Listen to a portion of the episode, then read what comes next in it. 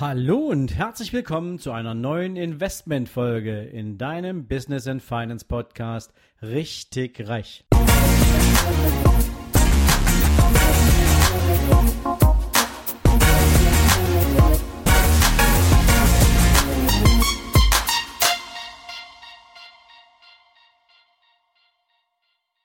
Guten Morgen und herzlich willkommen zu einer neuen Investmentfolge.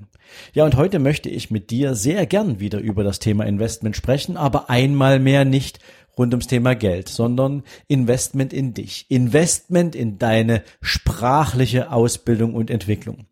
Warum ist es wichtig?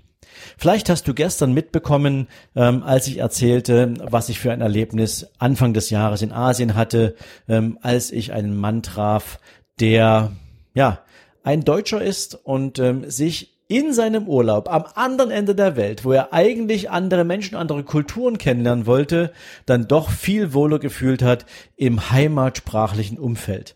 Der sich also gefreut hat, Menschen aus Deutschland im Urlaub zu treffen und ab diesem Zeitpunkt nur noch mit denen unterwegs war.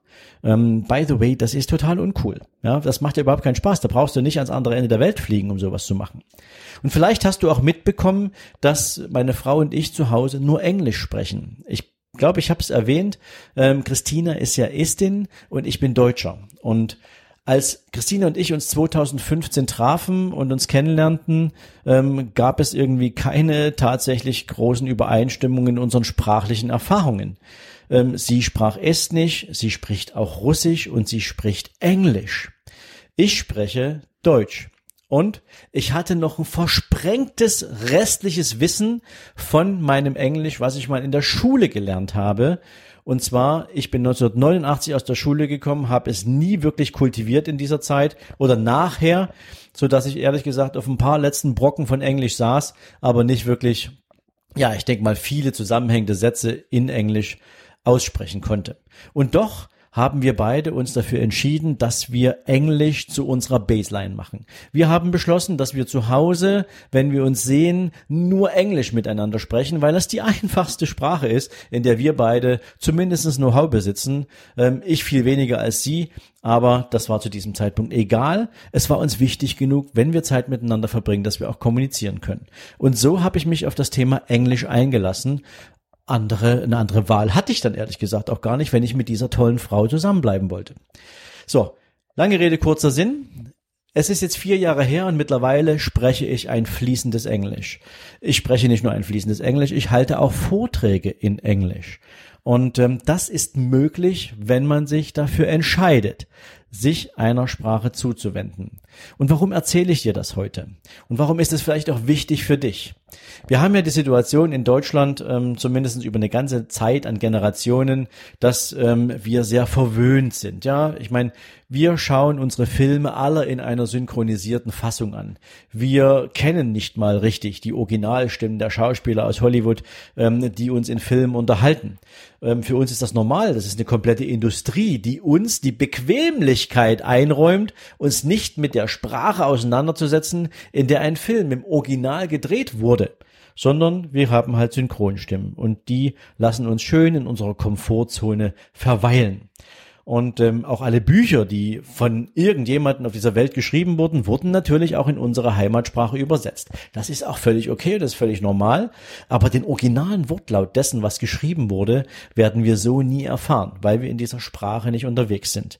Und das ist wiederum ein Thema, was oftmals auch, ja, ich sag's mal, dass das Problem mit sich bringt, dass wir nicht jedes einzelne Wort, nicht jeden Satz, so wie er gemeint war, auch übersetzt bekommen, weil Übersetzung häufig frei geschieht. Und ähm, gerade im Englischen merke ich das häufig, dass es eine Menge, ja, ich sag's mal, Deut, de, äh, ja, Deutung gibt in der, ja, in der, in der Auslegung der entsprechenden geschriebenen Worte oder ähm, gesungenen oder erzählten Worte. So, aber was will ich dir damit sagen? Ähm, seit ich mich dafür entschieden habe, sicherlich aus privaten Motiven heraus, die englische Sprache für mich zu kultivieren und sie wirklich so in mein Leben zu ziehen, dass ich regelmäßig Englisch spreche und dass ich diese Sprache verstehe und mittlerweile sogar in dieser Sprache träumen kann, ähm, haben sich mir ein paar Dinge im Leben erschlossen, die ich vorher nie für möglich gehalten hatte. Ich habe ähm, in meinem Regal, in meinem Büro, habe ich eine ganze, ein, ein, eine ganze Reihe nur Bücher in Englisch. Und ich habe sie alle gelesen und ähm, ich habe sie auch alle verstanden. Und das hat mir schon wahnsinnig viel Input gebracht, weil diese Bücher zum Beispiel in deutscher Sprache überhaupt nicht verfügbar sind. Ich habe Seminare besucht in englischer Sprache, ähm, die in deutscher Fassung ähm, gar nicht existieren. Ich kann bestimmten Menschen, die ich für mich jetzt mal in die Rolle eines Mentoren erhoben habe, von denen ich also lernen kann und möchte, ähm, diese Menschen kann ich verstehen, weil sie nur Englisch sprechen. Ich gebe dir mal drei Beispiele dafür. Ähm, du kennst sicherlich Anthony Robbins. Er ist einer der größten Personal Trainer oder Persönlichkeitstrainer, die es auf diesem Planeten gibt.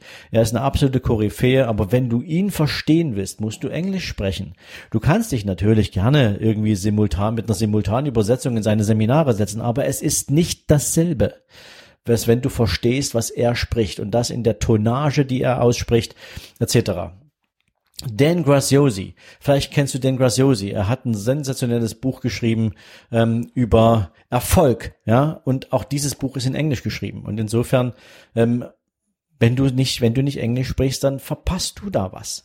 Oder Grant Cardone, ne, kann man jetzt sozusagen von ihm auch halten, was man will, aber er hat wahnsinnig spannenden Content, dem musst du folgen können, du, wenn du Englisch sprichst. Oder kannst du nur folgen, wenn du Englisch sprichst.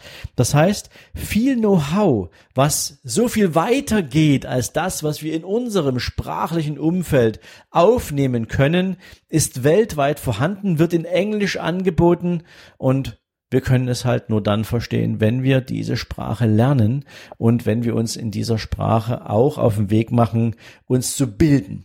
Und ähm, deswegen möchte ich dir heute einfach mal mitgeben, zu überlegen, ob es nicht auch spannend sein kann, und zwar egal auf welchem Weg. Du musst jetzt nicht unbedingt gleich einen internationalen Partner finden, äh, mit dem du dich auf Englisch einstellst. Ähm, aber wie viele einfache Möglichkeiten gibt es heutzutage, Englisch zu lernen? Und es ist nun mal die Sprache, die weltweit am, meist, am meisten verbreitet ist. Ja. Die Sprache, mit der du in fast jedem Land der Welt irgendwie ein bisschen weiterkommst und es dir neue Erkenntnisse ermöglichen kann ob du, ähm, ich weiß nicht, wie heißt die App, äh, Bubble ähm, oder verschiedene andere Möglichkeiten nutzt, um dich in Englisch weiterzuentwickeln, ob du dir Hörbücher in Englisch reinziehst, ob du dir englische Podcasts anhörst.